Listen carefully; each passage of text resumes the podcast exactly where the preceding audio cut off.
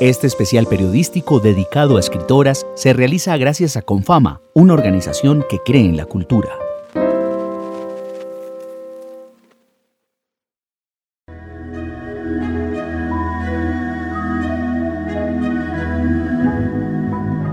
En Casa Macondo creemos que el entusiasmo acrecienta los sentidos, los espabila, pero hay que aprestarse, disponer un método. El nuestro, de pie sobre las manos y contrario a lo aprendido, incluye tocar el mundo con los ojos, escucharlo con la nariz, olfatearlo con la lengua, mirarlo con los dedos. Queremos que nuestros podcasts sean sobre todo para ver. Casa Macondo somos historias. Hola, bienvenidos a este especial de escritoras de Casa Macondo, apoyado por Confama. Hoy estoy con Elizabeth Builes. Hola. Ella es artista plástica, ilustradora y escritora. Y esto es lo que nos hace estar juntas hoy acá en un lugar muy importante del que vamos a hablar seguramente en el transcurso de la entrevista porque nos alberga en esta tarde para hablar sobre Elizabeth y sobre lo que ella hace, lo que crea, no solamente desde sus manos, sino desde su imaginación. Elizabeth, bienvenida a Casa Macondo. Muchas gracias, qué nervios. Muy, estamos muy felices, de verdad. Yo estoy muy feliz de tenerte con nosotros en este especial porque queremos hablar de un oficio y queremos hablar de este desde cómo sale desde una mujer, cómo es la creación desde las mujeres. Pero lo que más queremos conocer es a ti, como autora. Quisiera empezar sabiendo dónde surge Elizabeth Willis. ¿Cómo es esa ciudad, ese lugar que, al que llegó Elizabeth? ¿Qué es lo que recuerdas de tus primeros días en Medellín? ¿Cómo era, cómo esa Medellín que te albergó? Mm, pues eh, yo viví con mi familia hasta los siete años en California. Y llegamos acá y eh, pues llegamos a, a, Bello, que es donde vive la familia de mi mamá. que, y pues llegué a tener un montón de primos, como a ver un montón de primos que todos teníamos la misma edad, entonces era muy divertido. Pero me acuerdo mucho que jugaban y es que, ay, hay una bomba hay una bomba en la calle, agáchense, agáchense. Y yo no entendía porque yo me imaginaba un globo pasando la calle, aunque no tenía el imaginario de Medellín. O sea, e-, era el pleno momento de, de, la violencia. Un poquito más hacia atrás estaban los 90, eran los 90, pero sí, Medellín seguía siendo difícil. Claro, porque al llegar de California ten, eh, también el, la mezcla de idiomas y entonces era la confusión uh -huh. con la primera traducción sí. de bomba. Sí, yo bomba, era pues era un balón globo. y, sí. y, no. Sí. Yo no entendía cómo agacharse y yo, bueno, está bien. Una bomba en la calle, imaginaba el globo ahí. ¿Te pasaba quizás de haber llegado a Bello, que era como, como una Medellín grande, o sea...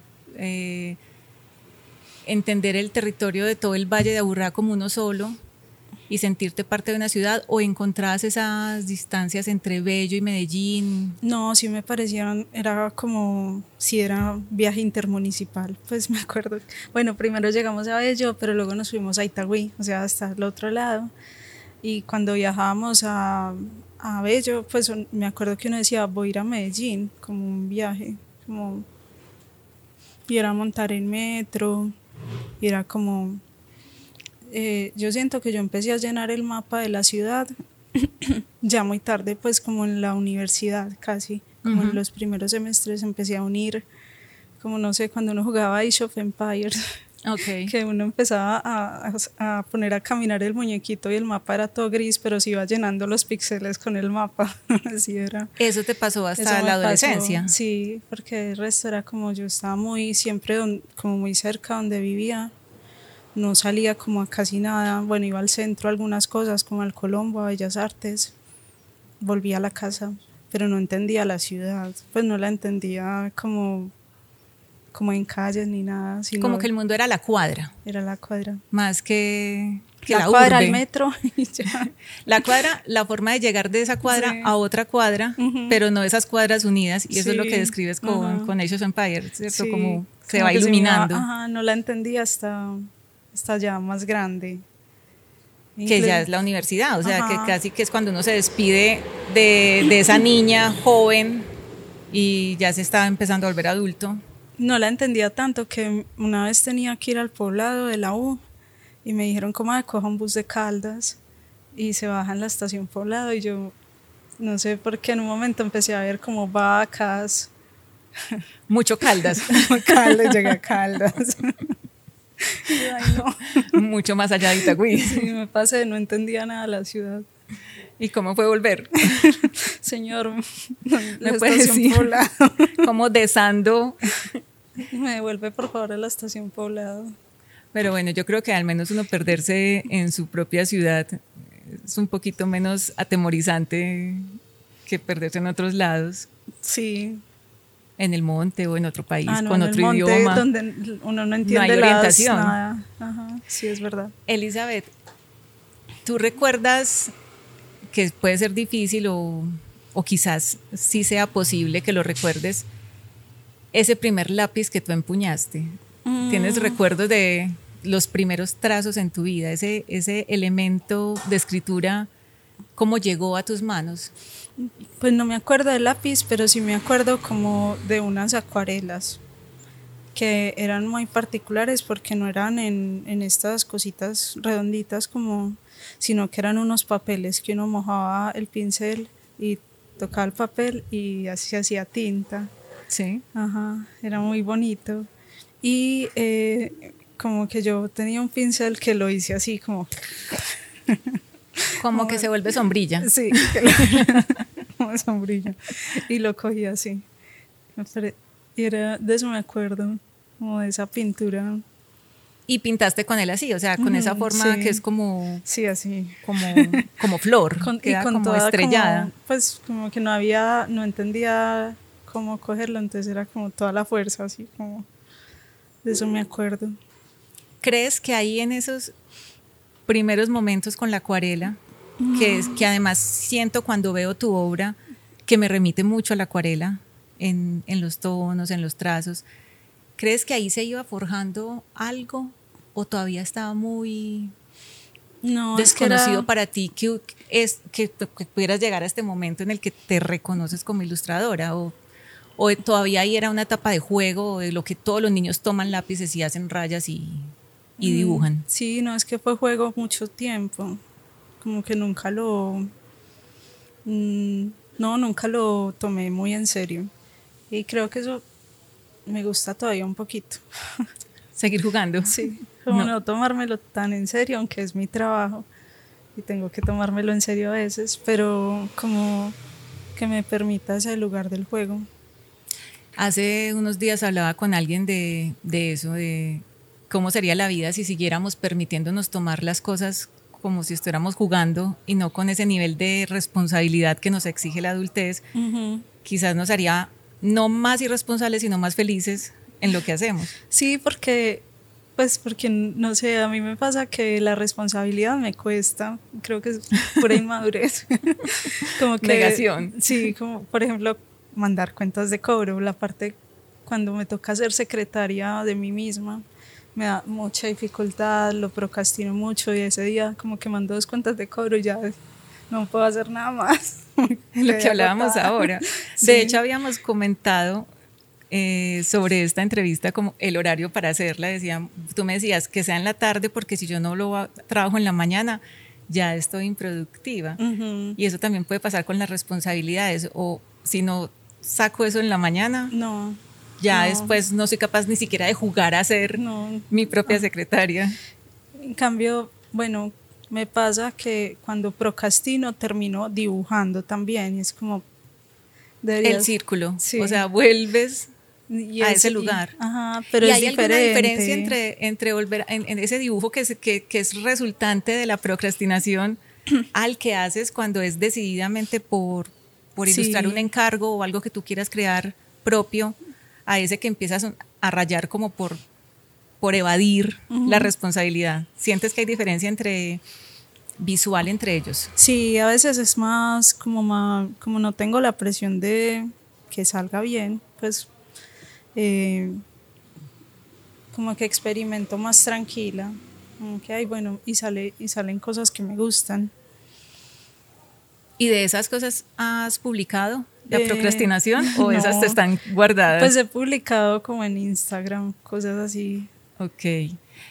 Elizabeth, la, entonces la ilustración, tú eres artista plástica de la Universidad Nacional. ¿La ilustración fue algo que se derivó de tu profesión? Y cuando iniciaste la carrera, ¿pensabas que ibas por ilustración o lo tuyo podía ser escultura? O sea, ¿con qué, ¿con qué ilusión llegaste a artes plásticas y luego varios años después sales y dices... Pues haciendo la carrera, el dibujo sí era mi herramienta, pero igual yo experimenté mucho. Me hice como otras cosas, no sé, como en la Nacional había como una gran escuela de escultura.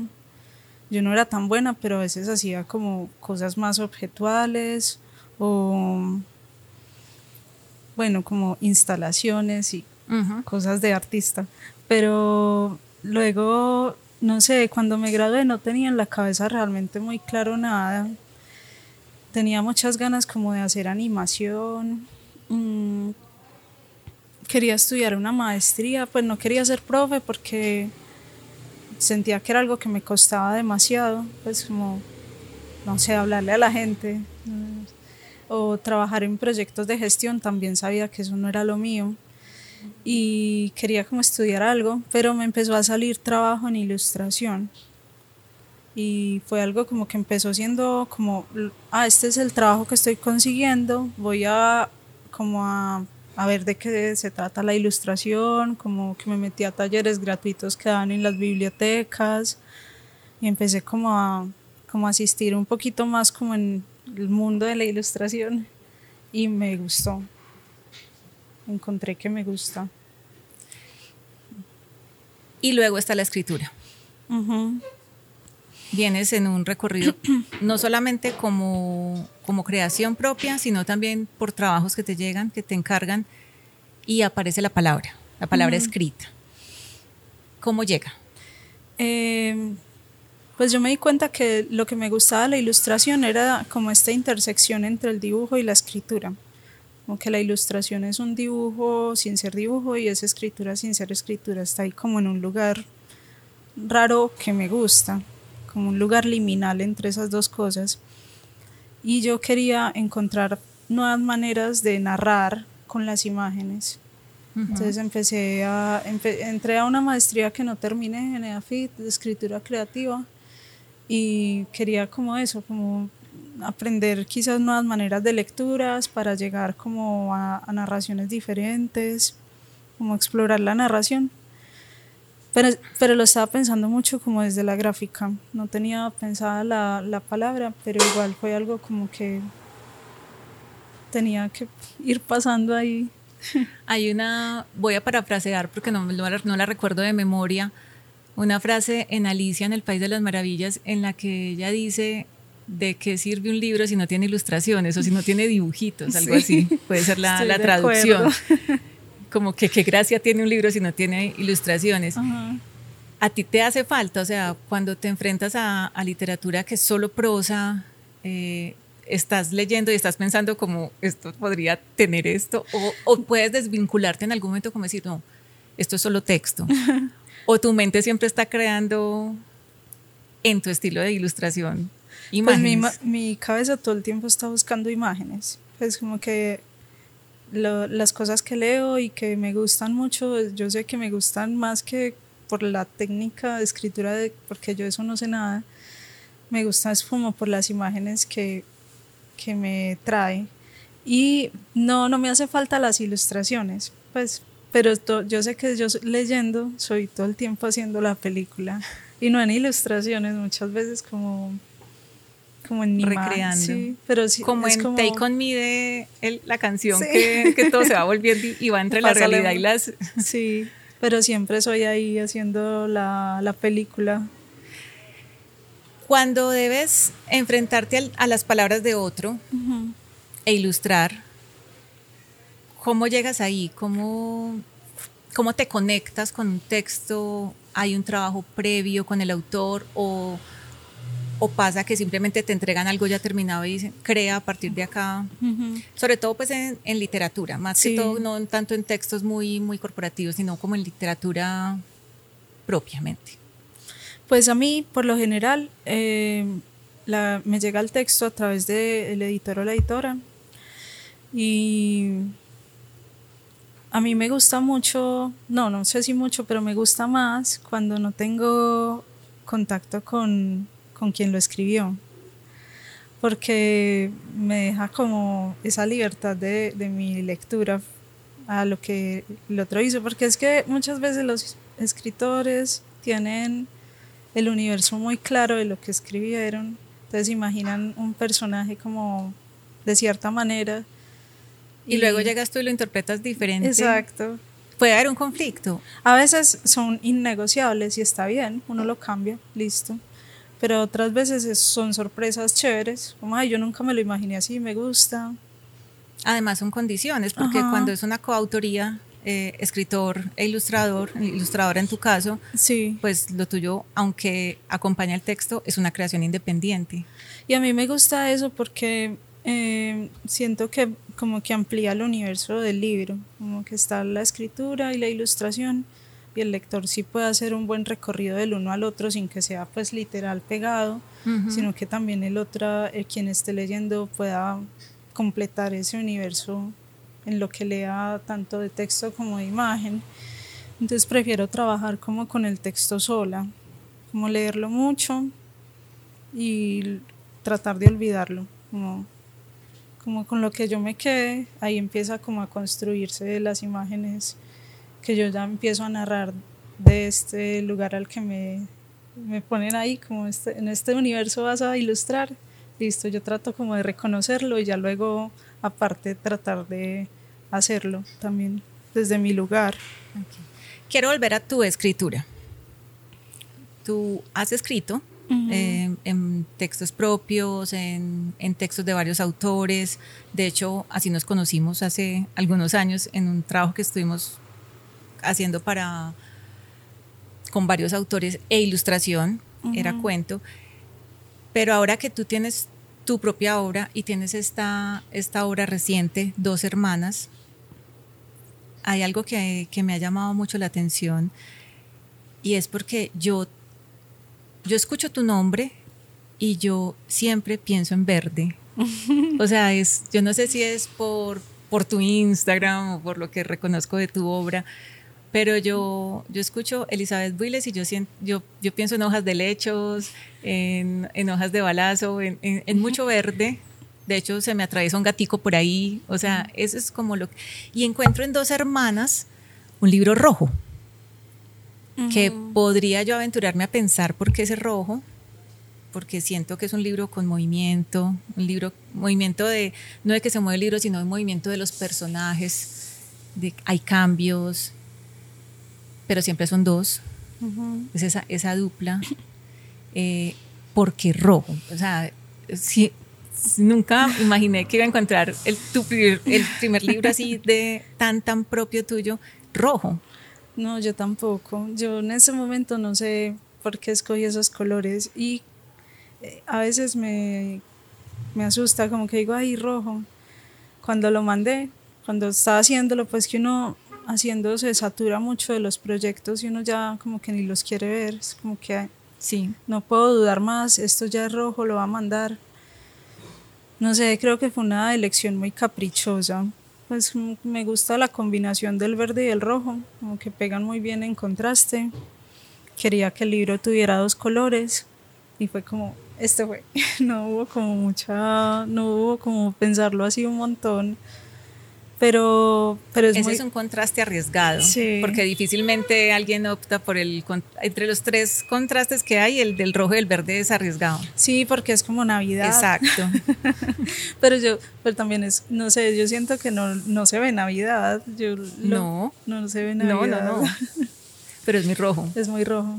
A mí pues es mi color favorito, a mí me encanta, pero fue como el, el choque con lo que estoy acostumbrada a verte, pero me parece muy bien porque es como, es, es, un producto muy propio y quisiera que nos contaras dónde surge Dos Hermanas.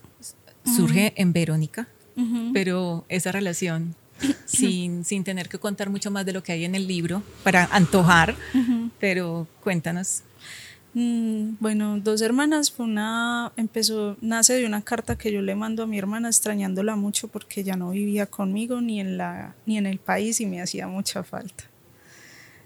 Y le mando una carta y y ese texto se queda ahí como luego cuando empiezo como a buscar más sobre la escritura lo retomo y empiezo a trabajar sobre él y se transforma pues en otra cosa, deja de ser una carta parece más un poema, es un poema. Y, y bueno, sí, es, pero sigue siendo una carta, pues es una carta de amor. Es una carta de amor. ¿Y qué dijo Verónica? Verónica se emocionó mucho. Yo no le dije nada sino hasta el final cuando ella no sabía que estabas escribiendo. No, yo le mandé y que lo ibas a publicar. No. Yo le mandé la carta así como de hermana dramática y triste. pero, pero ya luego cuando lo terminé de escribir y lo mandé a esta beca de la alcaldía, no le dije nada. Sino como ya al final cuando salió, fue como, ay, mira. Pero es una carta homenaje, es una carta como, es una carta de amor, o sea, una carta de amor. Y sigues viviendo lejos de Verónica. Ha sido como esta forma del libro que se abre, es como una forma en que ustedes dos se siguen conectando, es una forma de extenderte hacia ella. Sí. Puede ser, porque tiene muchas posibilidades al abrirse el libro, eh, da muchas sensaciones del lugar y una de ellas es el puente que se teje entre ustedes y que se ha, que se ha construido desde que son niñas. Cuéntame tus lugares ideales para la creación. Mm, mi casa. Es, mm, sí, me cuesta mucho, bueno, a veces me gusta mucho salir como a cafés y cuando estoy cansada de estar en mi casa o una biblioteca, mm, pero en mi casa puedo estar como con mis condiciones eh, sin zapatos, con mi desorden. Yo hago mucho mugre trabajando. Es, sí. es un desastre. ¿Cómo es un mugre de una ilustradora? No, hay lápices por todas partes y también hay tinta y también hay eh, una paletica con pintura y papeles en los que voy manchando mientras voy eh, probando el color, pero a veces trabajo con grafito y el grafito es polvo negro por todas partes. Eh, voy ensayando en papeles y voy pegando los papeles en la pared, como a ver, pues como para tener el panorama de lo que voy haciendo. Pero sí, y es, el, es caos. Pero yo lo miro de este lado y no es para mi mugre, es como trazas, huellas, rastros de un artista. Claro, ya para ti que luego te toca limpiar. Sí, es, es, mugre. Es otra, ya lo dices descarnadamente frente a lo que has hecho. Sí, no, o le saco punta a los lápices y no la tiro al piso, pues en el momento en el que estoy trabajando es como no me importa, necesito ensuciar. Ya Eso es después. Y tienes banda sonora, o sea, ¿qué, qué música acompaña Elizabeth? ¿O, ¿O, te acompaña el silencio? No, eh, bueno, a veces. A veces sí, nada pero me gusta mucho cantar mientras dibujo. Cantar. sí. Es como música que pueda cantar porque me, como que me concentra. ¿Y qué géneros? No, no. Eh, cosas que pueda, sí, cosas que me sepa, pues que, que pueda cantar, como, no sé, estos días estaba con una canción muy pegada de, de Gal Costa, pero puede ser Natalia Lafourcade, puede ser un bolero, puede ser pues canto mal, pero me gusta mucho cantar mientras pero pues mientras ¿qué importa? Solo me escucho yo y ojalá ningún vecino, qué pesar. pero pues pero qué importa. Todos cantamos, sí. pues, se supone. Hay algo en literatura muy común que es la autoficción. Y está, pues, últimamente muchas publicaciones son autoficción.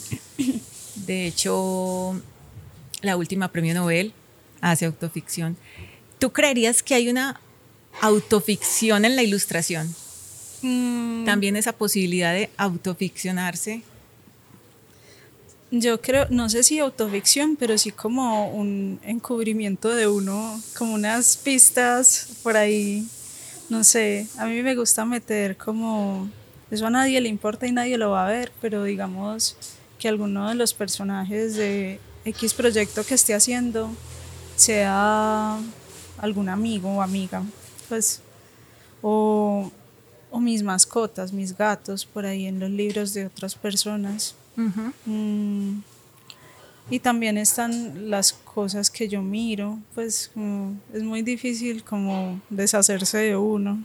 Entonces está también uno ahí como empegotándolo todo. Pues siempre van a haber matas, como que yo siento que soy muy redundante. Por, por eso pensabas como verde y gatos. verde y gatos. Pero siempre van a haber plantas porque pues disfruto mucho dibujar plantas. ¿Cuántos gatos tienes en este momento? Dos. Dos gatos. Machos. No, un gato y una gata. Ah, bueno. ¿Has considerado escribir en formato de largo aliento, novela o cuento más largo o compilación de cuentos? ¿Se te ha pasado o ya lo estás haciendo? No, yo no sé. Pues eh, me parece muy difícil escribir. Y siento como que mi nivel de... Yo antes decía esto, suena como muy despectivo, pero como, no sé, como me da risa y a la vez no. que, que, que yo solo alcanzo el nivel de redacción de listas de mercado. Entonces, mm, pero me gustaría pues también no quiero como porque escribir me parece muy difícil entonces no quiero como ponerlo a, a tener obligaciones frente a escribir como no quiero ponerme obligaciones frente a escribir. Como que el libro de dos hermanas salió y me pareció maravilloso. A veces pienso otras historias o tengo cosas en la cabeza que quiero que sé que quiero escribir pero no quiero como sentir presión sobre eso, como si vuelve a pasar algo como pasó con dos hermanas, sería increíble, pero si no, pues está bien. Ni presión de afuera y mucho menos presión interna. Exacto, no quiero Pero presión interna. listas de mercado puede ser el principio de alguna cosa. Ah, Pues, Porque si se te da bien hacer esto. Si no fueras esta Elizabeth que está conversando conmigo hoy, ¿cuál te imaginabas que iba a ser? ¿Cuál dibuja tu imaginación? No, la Elizabeth que se quedó en la ficción de la Elizabeth que quería ser la, a ver, la que yo quería ser que sigue siendo la que quería ser. Pues como que esa imagen se quedó ahí para siempre, era bióloga. Yo me imaginaba siendo una bióloga investigando en el monte, viendo bichos. Pero nunca te asomaste a la carrera de biología. No. Solamente fue la pasión. Pues me asomé porque trabajé en biología ilustrando. Trabajé en el herbario de la de Antioquia y aprendí un montón. Pues siento que sé mucho de matas como por esa temporada trabajar ahí y porque todavía trabajo mucho para divulgación de ciencia y me encanta, pues porque siento que ahí es como que el juego de la ilustradora se mezcla con el con el voy a jugar a ser bióloga. Como una ilustradora Sí, científica. exacto. Entonces es pero como un investigadora. papel, sí, un papel que me gusta mucho, al que me gusta mucho jugar. Y me gusta mucho aprender como de estos trabajos que me llegan. ¿A qué escritor actual o clásico te gustaría ilustrarle la obra? Mm, mm, qué difícil, no sé. Pues hace muy poco me leí Moby Dick y me hubiera gustado, me hubiera encantado ilustrar Moby Muy Dick. tú. Sí. Muy propia para Sí. tu trazo. Como ese montón de datos de ballenas que tiran, todo. Eh, ah, el jardín secreto. Jardín, sí, se llama así, el jardín secreto. Sí. Sí, eso me encanta. Sí, no, puras, no sé, nostalgia vic- eh, victoriana. No, eso es romántico, ¿no? Esa época. Como el jardín secreto es como muy cerca de Alicia.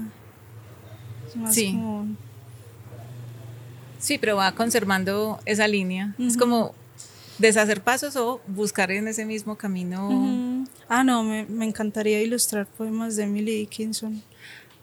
También me tú. Al final confluye. Me parece que, que, lo que vas contando en la respuesta sigue siendo muy parecido. Obviamente estoy hablando y algunos de los que nos estén viendo tendrán que ir a remitirse a tu obra, pero encontrarán la coincidencia y la concordancia entre esos autores que mencionas y eh, la forma en que tú trabajas la, ilustración. Por último, quisiera saber qué lee Elizabeth. Mm, pues últimamente, no, yo leo, me, encanta leer terror. Entonces, eh, Mariana Enríquez me parece increíble esa novela de nuestra parte de noche fue como conectarme como con mi adolescente que leía fantasía. y, pero no, pues eh, el último libro que me leí fue Niña Pájaro Glaciar de Mariana Matija y es hermoso, pareció muy hermoso, como que es un libro de divulgación desde el afecto, es muy lindo, pero no sé qué leo, no. Como con la música que cantas cosas que voy encontrando que me gustan o que me recomiendan. No tengo idea.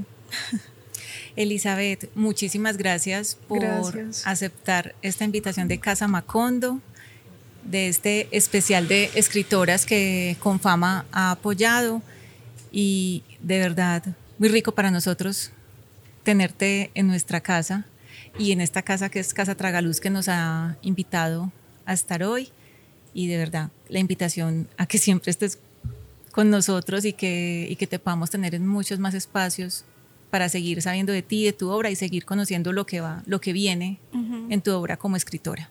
Gracias. Confama cree en el poder de la cultura, por eso apoyamos este especial periodístico. Casa Macondo. Somos historias.